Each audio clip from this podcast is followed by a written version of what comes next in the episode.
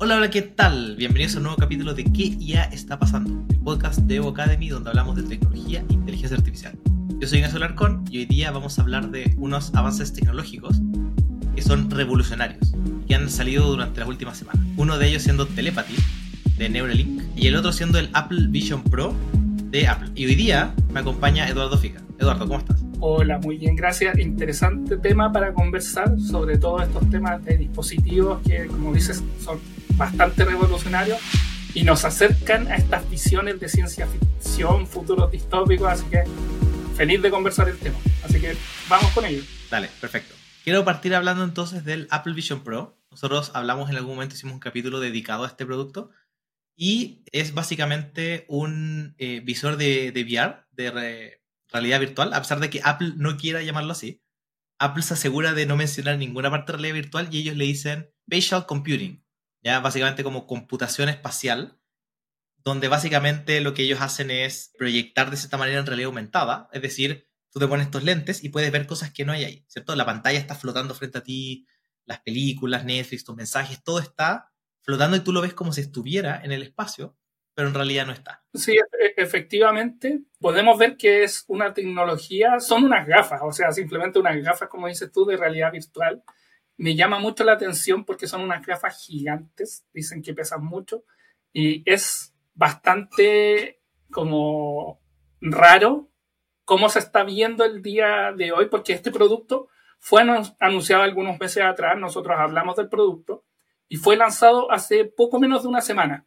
Y ahí justamente han estado saliendo videos de la gente que ya está utilizando el producto, ya hemos podido ver algunas reseñas que podemos discutir un poquito más adelante, pero la verdad es que es bastante extraño ver a la gente con estos lentes puestos, que aparte no son lentes clásicos de estos. Un casco. Claro, es como un casco y no puedes ver a los ojos a la gente, a pesar de que tiene algunos modelos que tratan de replicar la cara de las personas, tratan de replicarle los ojos para que sea un poco más cercano, pero la verdad es algo bien, como dice el título, bastante distópico. Bueno, primero que todo, yo creo que lo más importante de, este tema es que, claro, efectivamente estamos viendo gente que está en las calles caminando con, esto, con este casco. Y yo creo que lo más importante de este producto que hay que recalcar es que nosotros en su momento, o yo particularmente en ese capítulo, dije que la batería venía conectada con un cable aparte, y quiero dejar claro que ese es exactamente el hecho. Yo estaba en lo correcto, así que, ajá, todo lo que me dijeron que está equivocado. Habiendo dicho eso,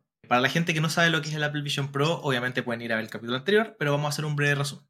Básicamente el Apple Vision Pro es un casco de realidad aumentada, en estricto rigor, funciona como realidad virtual o computing processing, como les gusta decir a ellos, pero básicamente es un casco que tú te pones y tiene unos visores frente a los ojos y básicamente estos te permiten, como he mencionado recién, ver cosas que en realidad no están ahí.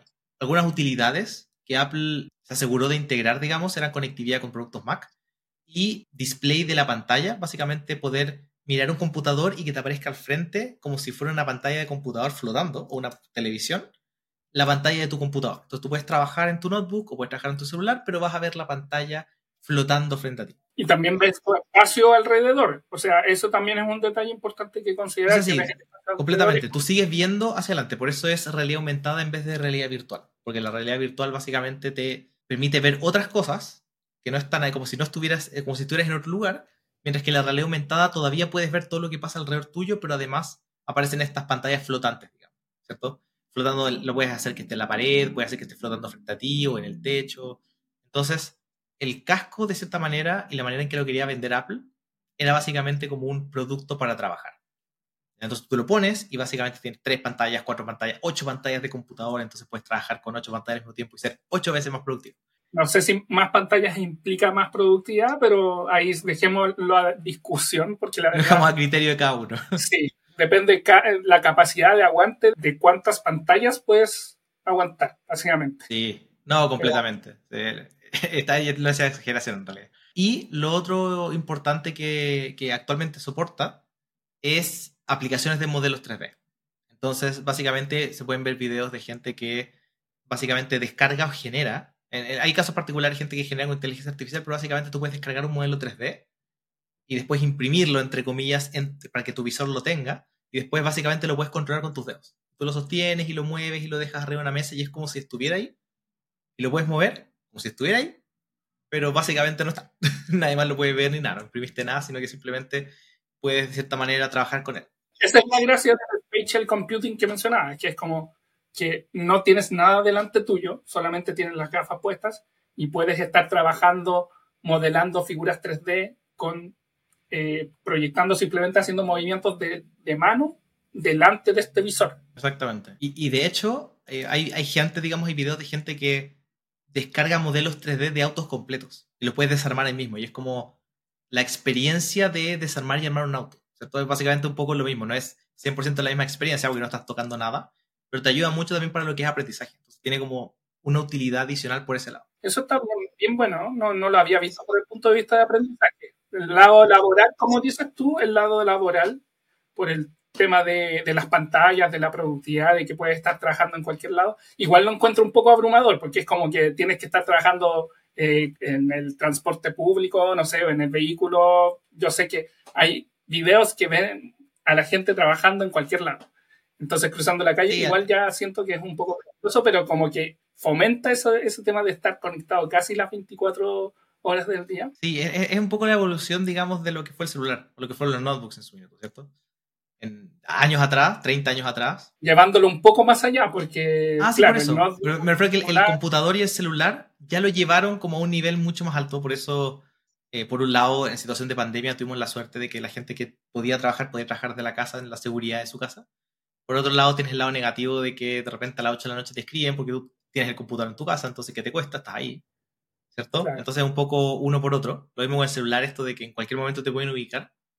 Y, y, esto lo lleva, digamos, al siguiente nivel, como dices tú. Esto ya es como, oye, mientras vienes a trabajar a la oficina, yo te quiero trabajar, ¿cierto? Mientras esté en el bus. No, y, en el... Incluso no, no solo pienso en la parte de la oficina, también lo pienso cuando tienes que ir, por ejemplo, a, a cocinar, ir a comer.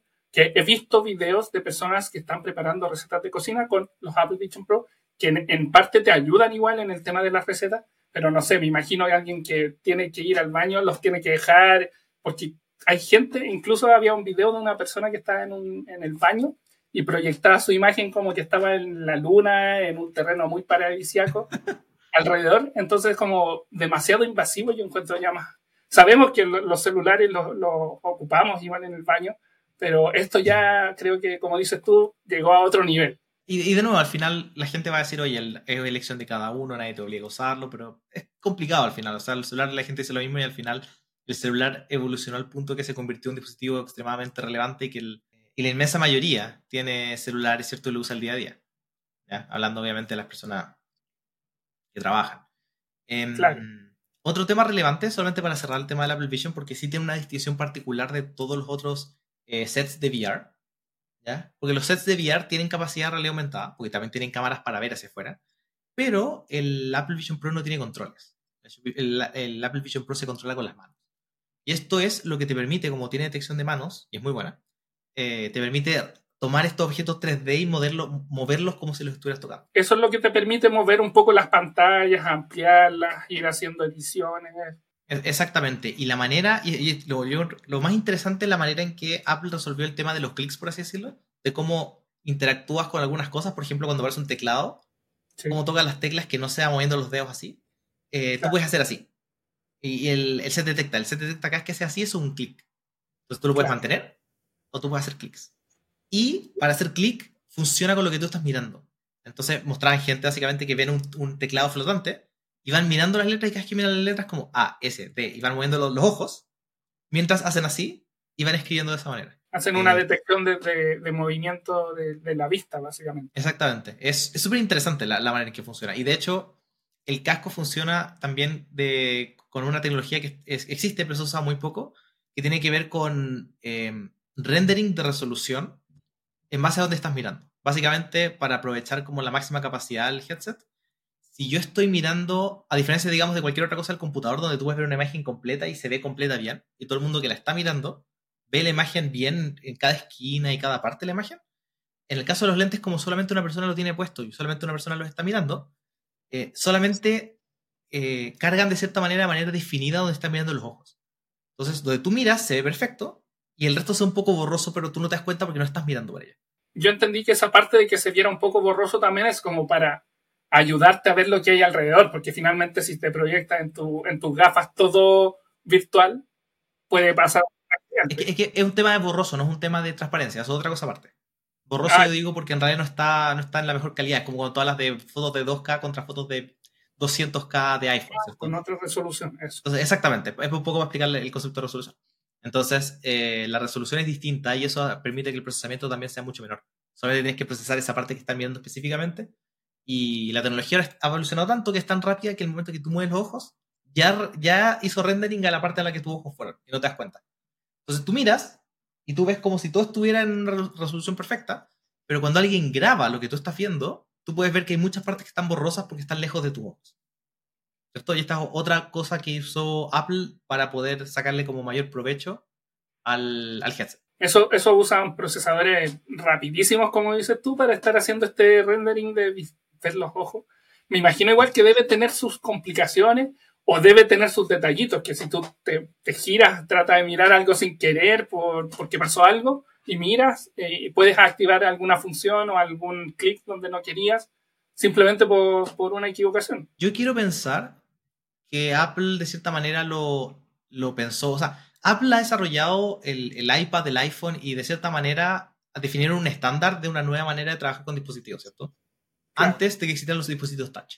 Entonces, yo quiero pensar que ellos realmente lo pensaron de una manera y lo procesaron, lo pensaron mil veces hasta que dijeron, ¿sabes qué? Esta es la manera. Así que yo les tengo fe, honestamente. Yo no soy una persona fanática de Mac particularmente, yo no uso Mac.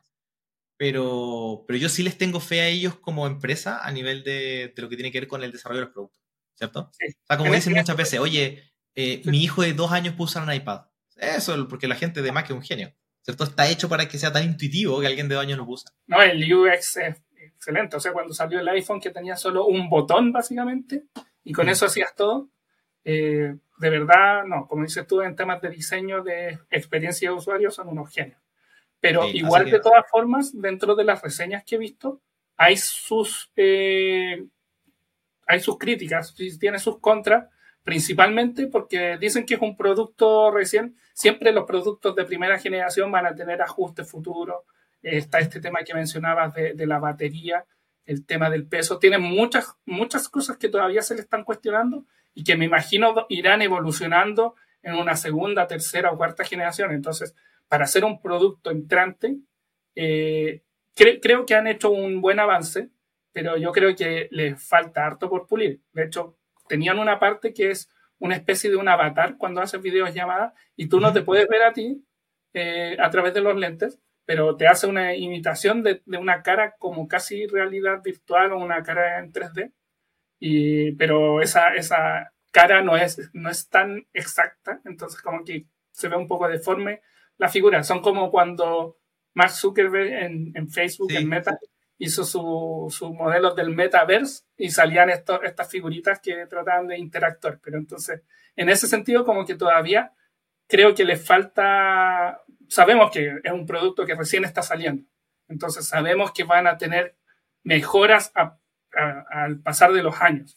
El tema es cuánto más, si efectivamente será un producto que va a llegar para quedarse, irán a venir estas iteraciones que digo, segunda, tercera, cuarta generación, será un producto muchísimo más de nicho porque otra cosa que hay que mencionar es el tema del precio. El precio es carísimo. Eh, está en 3.500 dólares actualmente. Entonces es casi dos, tres veces el precio de un, de un Mac de un, y de los Mac grandes. Entonces, un computador, digamos. Eh, es un computador muy caro, un par de tablets de las más caras, tres celulares. Claro, entonces es, será un producto más de nicho qué tal será la llegada. E, ese es el punto. Y como digo, primera generación es como cuando salió el iPhone de primera generación, claro, era toda una revolución para ese momento, pero al día de hoy queda obsoletísimo, o sea, en respecto a muchísimas cosas. Por ejemplo, eh, tenemos el caso de las aplicaciones que mencionas tú. Hay muchas aplicaciones nativas, pero todavía tiene pocas, o sea, tiene aplicaciones nativas, pero todavía el, como el marketplace dedicado a aplicaciones para el, el Vision Pro es bajísimo. O sea, todavía falta mucho desarrollo y está lo clásico de, de Apple, pero por ejemplo entiendo de que no está YouTube, por ejemplo, mm. eh, y otras aplicaciones que sí podrían ir implementándose. Entonces, todavía me imagino que tiene mucho ajuste y desarrollo por delante. Sí, a ver, para ir un poco en orden, yo creo que es un poco alineado a la historia de Apple, ¿cierto? Apple es alguien que saca un producto y el, al año sacan la versión 2 y dicen, no, no, lo que ustedes tenían en el prototipo, esto es lo que siempre quisimos sacar. El de ustedes es basura. Y hacen eso infinitamente. Y hacen eso todos los años. Entonces es un poco el modelo de negocio de ellos, lamentablemente. Algunas de las razones por las cuales a mí no me gusta más. Tiene que ver un poco con esa, bueno, Apple. Eh, tiene que ver un poco con ese modelo de negocio que ellos tienen de, no, no, es que esto es lo que siempre quisimos hacer, pero la tecnología no estaba. Entonces lo que ustedes tienen era un prototipo, el prototipo, el prototipo. Y los otros que te apegan, te apegan también con eh, sus propios dispositivos. O sea, esta batería de, litio que entiendo dura tres horas o dos horas si estás viendo una película, por ejemplo, no puedes ver Oppenheimer completa en el Apple Vision Pro, pero si tienes este dispositivo, dicen que no es reemplazable por una batería externa. O sea, te obligan a comprarte esta batería tú solo y la duración es pequeña, entonces como que te, te amarran a su ecosistema. Entonces, eso también es otra de las grandes críticas que se le hace. Sí, ahora, siendo justos, eh, después de haber hecho el cambio del, puerto para el celular, para el iPhone 15, ¿cierto? Eh, también ellos cambiaron el, puerto para esta batería, entonces la batería tiene una salida que es para poder cargarla, donde tú podrías conectar una batería externa. Tendrías que andar con dos baterías, una en cada bolsillo, pero de cierta manera hay como una, una way around, ¿cierto? Una manera de, bypassear un poco esta, este tema, ¿cierto? El... Ahora, un poco de vuelta a la, a la consulta inicial, ¿cierto? Del producto. Yo creo que, como hablamos originalmente, esto es una revolución este producto tiene cosas que no se habían visto y que no se podían hacer antes. Y yo creo que ese es el valor que tiene el día de hoy. ¿Ya? Principalmente. Es decir, oye, agarraron todo lo que algunas cosas podían hacer apenas y lo hicieron bien. Y esto lo hace bien. Sí. Viéndote ya al punto del precio, el software, eso es cierto, y probablemente este producto no se dispare como quizá ellos piensan. Ellos lo lanzaron originalmente o lo maquetearon de cierta manera como un producto empresarial. Ellos querían que la gente las empresas lo usen. Y en realidad es súper difícil justificar comprarle a la gente, aparte del computador, 3.500 dólares adicionales. O sea, ¿cuántas pantallas te compras con eso? Si lo que ellos quieren es sustituir las pantallas, los celulares y todo eso.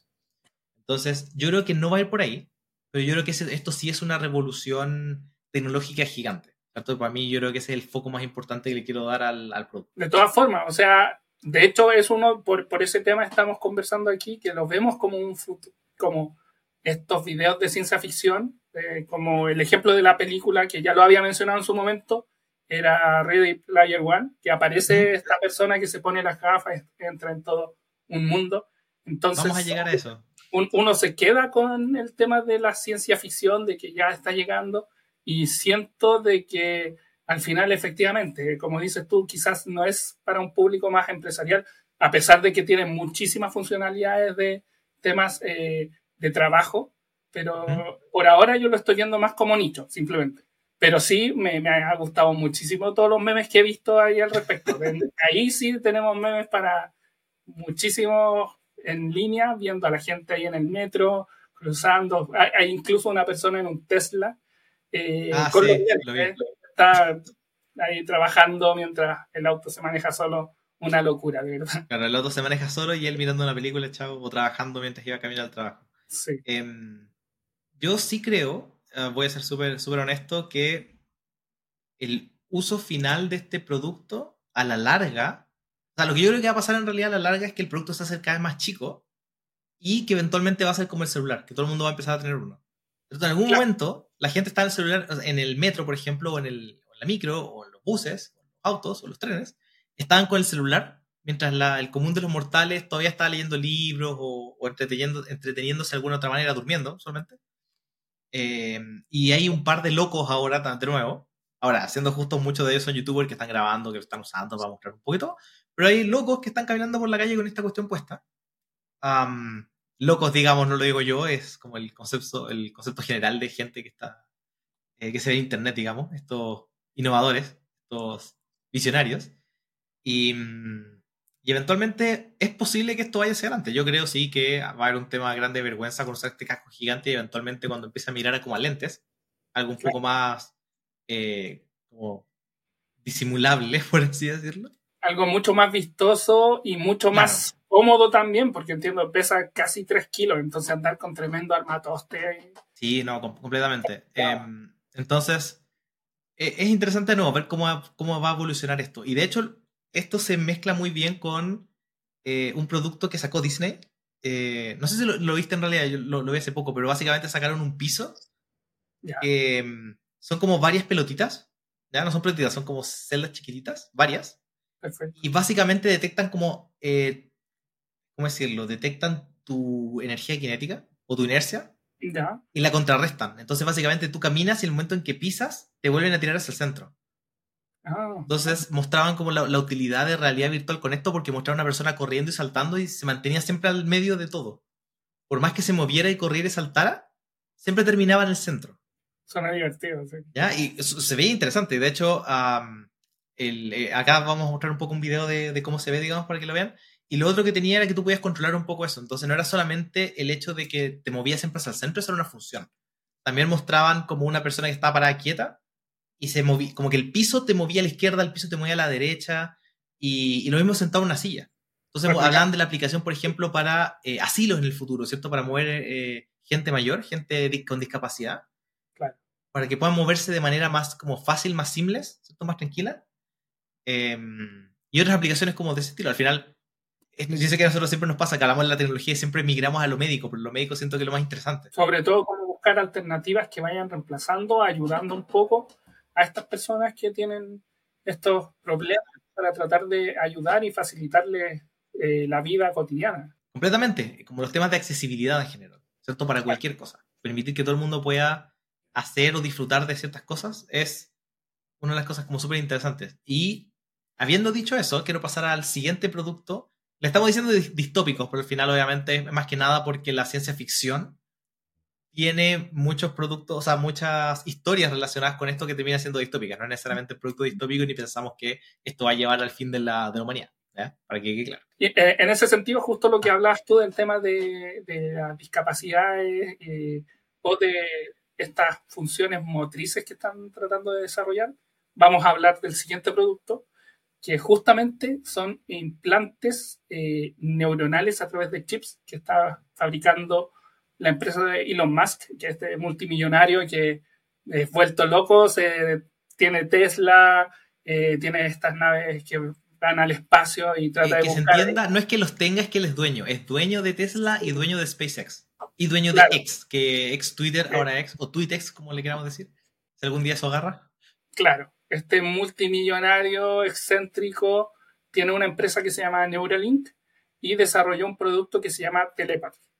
Y este producto es básicamente un implante, eh, un chip implantado eh, a nivel de la corteza cerebral que se conecta a través de diferentes eh, sensores. Tiene muchísimo, tiene 1024 casi receptores a través de hilos minúsculos. De hecho, para conectarlos se necesita un robot quirúrgico porque es imposible hacer una operación de, de esa magnitud para implementar este chip. Y anunció hace un par de semanas que se hizo eh, la, primera implantación en un cerebro humano. ¿ya? Y esto porque también va a ayudar un poquito, esto sigue sonando a ciencia ficción y por eso el título de la distopía, eh, pero la idea es ir buscando ayudas para estas personas, principalmente dijo que el foco inicial es poder ayudar a las personas que tienen problemas con su movilidad, que han tenido algún accidente y han tenido alguna amputación de alguna extremidad. Entonces, para ayudar a generar estos movimientos eh, y creo que es una alternativa que ya está llegando. Aún, eh, como, como digo, recién se anunció una persona, pero creo que eso abre un universo gigante de posibilidades. No sé cómo lo estás viendo tú, Ignacio. Sí, eh, solamente quiero aprovechar de mencionar, digamos, que obviamente este, este procedimiento tiene riesgos, digamos, físicos, tiene implicancias morales, pero al final ¿quiénes somos nosotros para juzgar si una persona está dispuesta a hacerlo, ¿cierto? O sea, eh, yo no estoy en la misma, o sea, nosotros no podemos ponernos en la posición de estas personas, ¿cierto? Alguien que ha perdido la vista, alguien que ha perdido el oído, alguien que ha perdido eh, la capacidad de mover el cuerpo, que esté dispuesta a aceptar esto. Entonces hay mucho, mucha discusión moral en la cual no me quiero meter, porque en realidad siento que no, somos, no estamos capacitados para tener esa discusión. Pero si queremos hablar de la parte tecnológica, ¿cierto? Como dices tú, movilidad, que el cuerpo genial, eh, eventualmente quieren pasar a lo que tiene que ver con la gente sorda, la gente ciega, ya para poder ir por ahí. Y em, con todo lo bonito que es eso, la parte distópica es que, que sigue, ¿cierto? Este, hay gente que dice, oye, esto después lo puedes conectar a internet y puedes recibir la información directa. Em, ¿cierto? Ahora con, con, los lenguajes de los Large Language Models, ¿cierto? Los modelos de lenguaje, ya no vas a necesitar realmente como hacer clic o teclear nada, sino que lo puedes hacer por, lenguaje. Entonces, hay todo un tema de, del potencial de esto, no quiero decir para el mal, es simplemente para la distopia, entre comillas. Claro, y de hecho eso es algo que Elon lo anticipó. Dijo, en el futuro vamos a poder controlar las máquinas, los computadores, sin utilizar las manos, solo con nuestra mente. Y ese es como el gran objetivo, creo que finalmente, luego del tema médico, es lo que está buscando Neuralink. O sea, que puedas mover o hacer, pensar cosas, como dices, con la inteligencia artificial, mezclado todo eso, y poder manipular eh, herramientas remotas. No sé, imagina aprender el computador con la mente. Pero claro, ahí ya viene la parte moral, el, tema de la implantación del chip. También hay discusiones filosóficas acerca de qué, quién maneja esos chips, porque hay una dentro de las características que estuve leyendo que puede regular eh, niveles de hormona para poder ayudarte eh, frente a problemas que, tengas. Entonces, esas regulaciones eh, de, estos niveles de hormonas, ¿cómo va a funcionar? ¿Cómo, ¿Cómo se va a ir regulando? O sea, alguien puede tener una capacidad de, de control sobre eso. Imagínate, sé que suena muy catastrófico, pero en un momento en que hayan problemas con las máquinas o quizás sé, que es mucho tema, mucha ciencia ficción y por eso el capítulo, pero como que estamos dejándole el control casi fuera de nosotros para todos estos temas. Sé que también por dentro nosotros tampoco regulamos como eh, eh, toda la parte biológica, pero también ahora lo estás dejando de la mano de la tecnología que por otro lado también es algo que queda fuera de nuestro control. Hay muchos temas también de esto te hace un cyborg, ¿cierto? Te hace un androide, te hace un robot, digamos, cuál es la diferencia entre ellos. Hay, hay dos temas ahí. Em, yo creo que, y, solamente para, para, cerrar un poco el tema del control mental, ya existen eh, cosas que tú puedes ponerte en la cabeza, no necesariamente en la cabeza, sino sobre la cabeza. Claro. Esto, ¿cierto? que te permiten detectar actividad cerebral. Y tú puedes entrenarlo para poder marcar arriba o abajo movimientos. De hecho, hay gente que se dedica a entrenarlos para eh, pasarse juegos con la mente, digamos. Bueno, tienes los sensores de los, de los relojes que te ayudan a medir ciertas cosas como la presión arterial, niveles de oxígeno, o también tienes eh, el mismo celular que identifica tus ciclos de sueño, entonces estás tratando de regular muchas cosas de niveles que antes eran biológicamente, eh, los tratas de ir monitoreando con la tecnología, pero aquí ya es más que monitoreo, una regulación o una incluso manipulación quizás. Claro, ahí es donde empieza un poco el problema, lo que dices tú. Una cosa es que monitoreen información y la, y la envíen para afuera y otra cosa es que puedan regular algo hacia adentro, porque eso implica la pregunta de qué más pueden controlar, dado que están conectados al cerebro, ¿cierto? Em, y de hecho hay una, una, película, no me acuerdo el nombre, em, y, y no quiero dar un poco spoilers del tema, pero eh, se trata de una persona que se implantaba un chip y finalmente eh, era, la película se trataba un poco de si el chip lo estaba controlando o era realmente él el que estaba pensando las cosas. ¿Cierto? Porque el chip le hablaba, básicamente, pues, directamente al cerebro. Entonces no sabía si era el chip o se estaba volviendo loco, no sabía si sus pensamientos eran suyos o no, si estaban tratando de tomar control de su cuerpo, como haciendo traspaso de, de personalidades, por así decirlo. Claro. Eh, yo creo que estamos muy lejos de eso, obviamente. Pero sí me gustaría hablar un poco eh, no sé si cambiando el tema, pero sí me gustaría evolucionar el tema un poco a la mezcla de estas dos tecnologías, que yo creo que es súper interesante. ¿Ya? Lo que tú decías de, por ejemplo, poder controlar con eh, cosas con la mente, pero además tener puesto este casco, de Apple para poder ver, por ejemplo, un camión. Entonces tú lo estás manejando, lo controlas con la mente, pero en realidad estás mirando lo que está pasando porque tienes este casco que te muestra, digamos, realidad virtual, en este caso. Estás mostrando lo que pasa en el camión. Entonces, en realidad si estás controlando algo a distancia y estás viendo lo que está pasando como si estuvieras ahí, pero no estás ahí. ¿Cierto? En el futuro tú podrías tener, por ejemplo, un, robot que tú controlas con el, cerebro. Un tú, pero tú estás en una cápsula. Es un Matrix, digamos, es millones de películas distópicas de esto. Sí, hay de todo. De hecho, me recuerda también un juego de UCX, un juego muy bueno también que habla de esto de, de chips, eh, nanochips tecnológicos y que también hay estas industrias corporaciones gigantes en las que hay que enfrentar, que sería en este caso típica Elon Musk, como el, el, malo de la película, dices tú. Claro. Entonces ahí hay que, saber qué va a pasar ahí, ese es el tema. Pero me llama la atención esto que dicen de los controles remotos a través de las visiones, está bien interesante. También vi una película, no recuerdo tampoco el nombre, pero en que se ponían lentes y manejaban aviones remotamente, con la mente. Claro, o sea, obviamente eso tiene muchos temas para la guerra también, que tampoco quiero tocar el tema. pero, por ejemplo, Avatar, la película Avatar, los monos azules. Bien. Eh, James Cameron, eso era básicamente robots, él se metía en una cápsula ¿cierto? Y controlaba este robot como si fuera él, y, sentía el, cuerpo y básicamente podía mirar y controlarlo como si él estuviera ahí. Entonces, un poco eso también. Ahora, ¿qué pasa? Em, yo creo que el, estudio de Neuralink, primero que todo, obviamente está enfocado a la parte de, rehabilitación, principalmente. Claro, eso es como lo, primero, o sea, por, sobre las que están trabajando actualmente. Como el objetivo que ellos se pusieron. El objetivo de ellos era, era esto por ahora, eventualmente desbloquear el potencial humano, ¿cierto? Como Unlimited, eh, creo que se llama la película.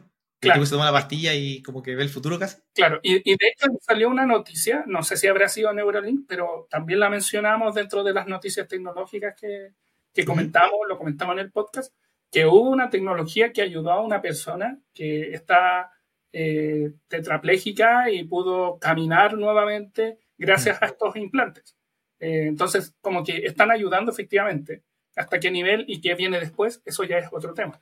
Pero sí, estamos viendo que están estas acciones concretas y se están viendo efectos, por lo menos que ayudan para la, vida de las personas. No, completamente. Y yo creo que lo importante acá es que, a diferencia de, de los Apple Vision, digamos, que eventualmente tú podrías decir, oye, en realidad en 20 años la empresa te va a exigir porque es, eres más eficiente con esta cuestión y si no lo usas no te contratan.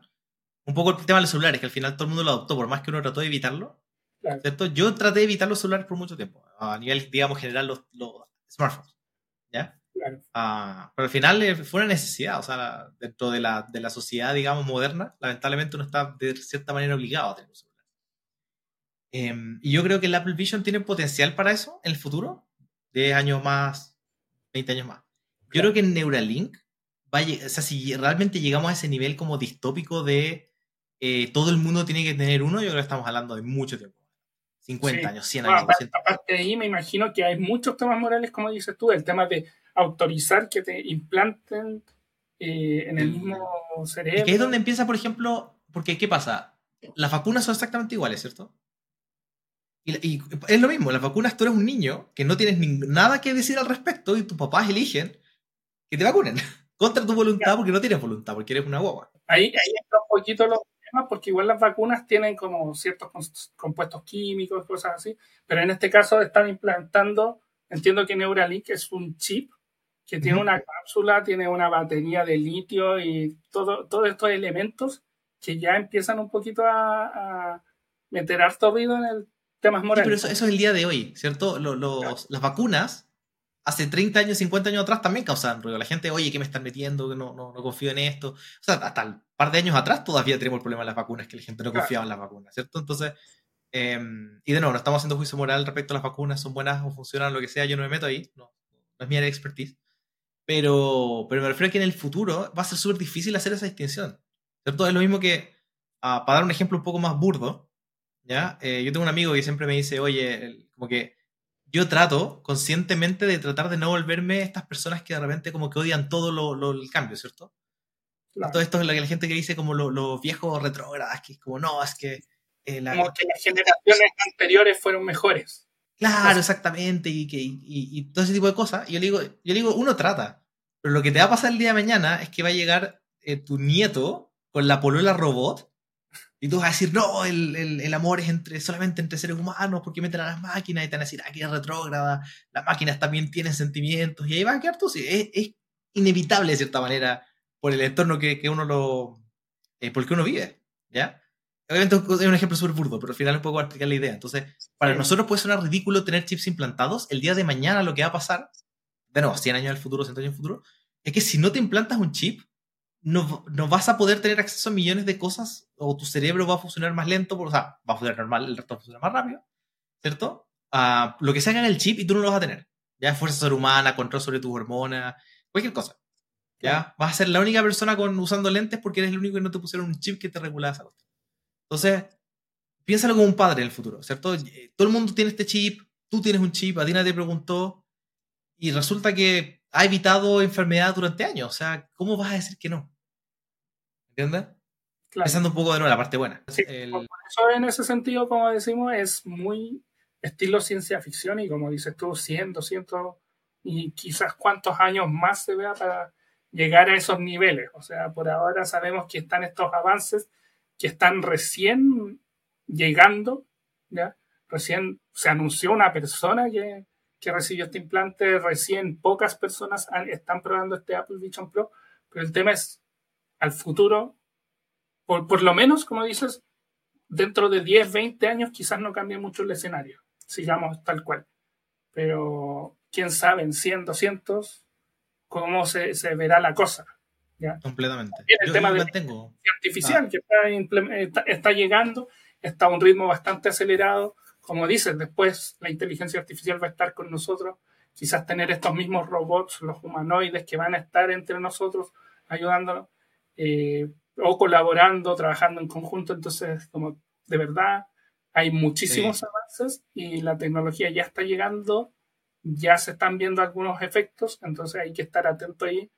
Eh, como digo, no, no para el corto, cortísimo plazo, pero sí por lo menos es, eh, llama la atención, porque como decimos, son dispositivos que pueden revolucionar totalmente, como cuando llegó, por ejemplo, la computadora, el Internet, el smartphone, que han sido cambios. Por ejemplo, la computadora, claro, del 80, del 70 llegaron máquinas gigantes Ahora tenemos estos, los notebooks que los podemos traer, transportar en cualquier momento. Los celulares en los 90 eran unos ladrillos, ahora tiene celular en el bolsillo. Eh, y ahora este Apple Vision Pro, que como digo es como una especie de, de casco gigante. Eh, ya después, quizás en unos 20, 30 años más, van a ser unos lentes muchísimo más sencillos. Entonces, es impresionante cómo, cómo se desarrolla esta tecnología y los avances. Y como digo, hay que ir viendo qué tal va a ser la recepción de estos productos en la comunidad, que a ver si van a, seguir iterando estas generaciones, y sacando quizás después el futuro el Apple Vision Pro 10 van a ser los lentes. Entonces, hay uno, hay que estar atento qué, qué es lo que va a pasar. Y nosotros obviamente hablamos de 10, 20 años, quizás no, quizás son dos, quizás es uno. Quizás el próximo año tenemos un Super Vision Pro.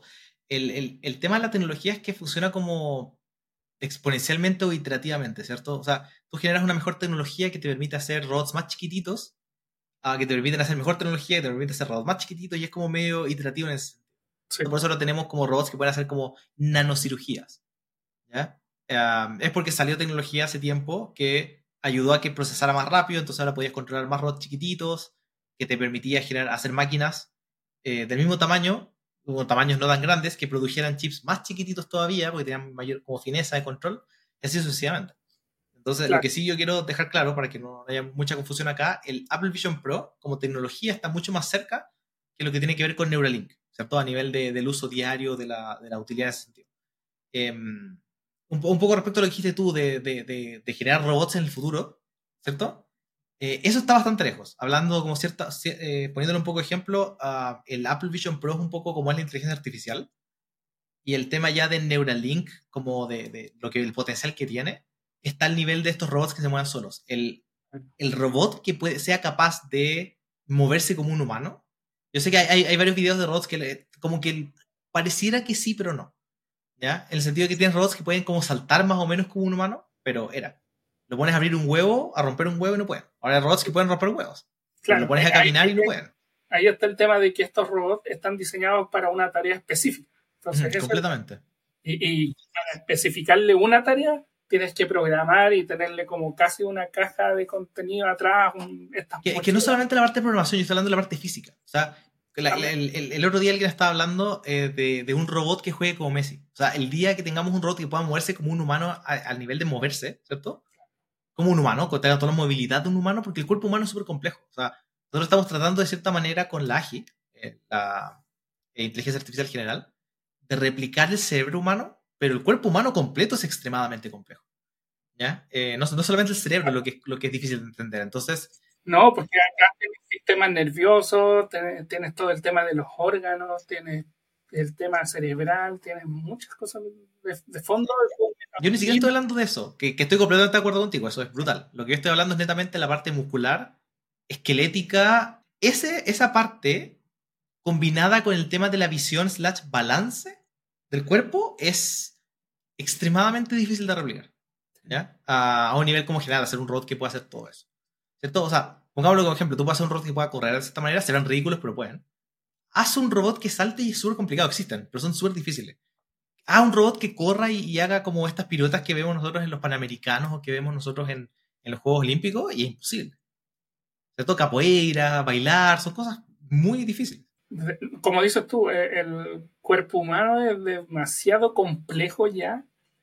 A pesar de que todos dicen, no, la inteligencia artificial ya los cerebros superan como el razonamiento la inteligencia artificial o el procesamiento de un cerebro humano, pero por detrás están todas estas cosas o todo esto, la biología o los componentes que hacen que te muevas, que puedas ver, que tengas estas sinapsis que hagan reacciones. dentro de todo, yo soy pésimo para la biología, de hecho, pero recuerdo mucho de que al, final todo está perfectamente equilibrado para que podamos actuar tal cual. O sea, el tema de pensar, de mirar, de hablar, los sentidos, de, que tienes tu organismo que hace el metabolismo, de que todo funcione como en esa sincronía, en esa armonía, es complejísimo. Y eso yo creo que está años todavía, añísimos de llegar. Sí, el, cuerpo humano, y la, gente de repente mira un poco como dices tú, dicen, oye, las computadoras pueden hacer más que el, que el cerebro humano. Lo que, lo que la gente de repente no recuerda es que el, cerebro humano, primero, es mucho más chico que todos estos servidores que tienen la información de la inteligencia artificial. El día de mañana, cuando digan, oye, logramos la AGI, va a ser un edificio entero de procesadores, comparado al cerebro humano, que es el puerto de una cabeza, obviamente más chico y además se encarga no solamente de la parte de, lenguaje, ¿cierto? Se encarga de todo. Es la manera en que mezcla el, el, cerebro humano. A mí me encanta mucho el, tema del cerebro humano. No quiero entrar mucho en detalles porque siento que no es foco de esto. Pero solamente para cerrar ese tema, el cerebro humano, por ejemplo, capta todo lo que tú ves y elige selectivamente como ignorar, ignorar cosas. Porque sabe que el cerebro se va como va a estar como sobrellevado por tanta información. Eh, y hay muchos experimentos donde tú le dices a la gente, oye, ¿de qué color es el piso de tu pasillo? O de qué color es la casa del lado. O la casa del frente. Y es como, no lo sabes, lo ves todos los días. Deberías acordarte en estricto rigor bajo cualquier lógica, digamos, racional. Pero tu cerebro no, lo, no lo establece como algo relevante. Y fue un poco el foco del paper de Google de eh, Attention is all you need, ¿cierto? Porque está relacionado mucho el tema de la atención. No es que no lo hayas visto, es que nunca has prestado atención. Por ende, no lo has recordado. Eh, pero no, el cerebro humano, de nuevo, es, es un tema fascinante. Por eso el tema de Neuralink tiene un potencial súper interesante, no solamente para el tema del, del, control del cuerpo humano y todo el potencial distópico para ese lado, sino que también el, potencial en el futuro de hacer un cerebro, ¿cierto? Como que del transporte un cerebro que haga algo para poder hacer robots y todo esto.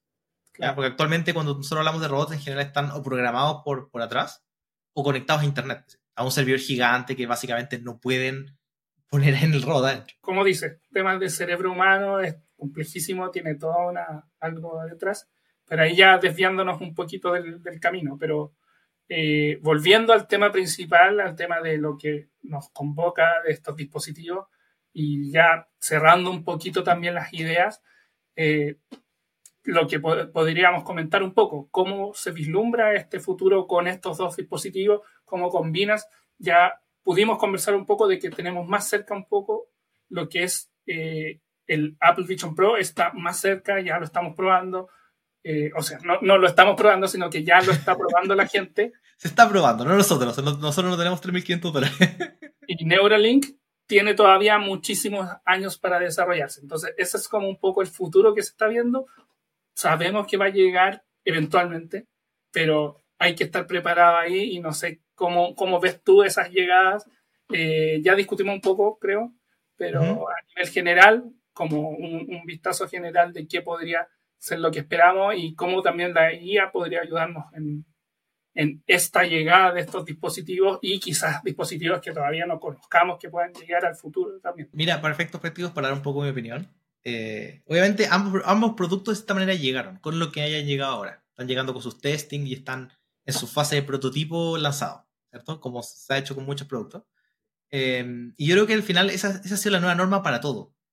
Ya todo se lanza como a medias y después se va trabajando en el camino. En esta metodología Agile, por así decirlo, tú haces el monopatín y después vas trabajando sobre eso.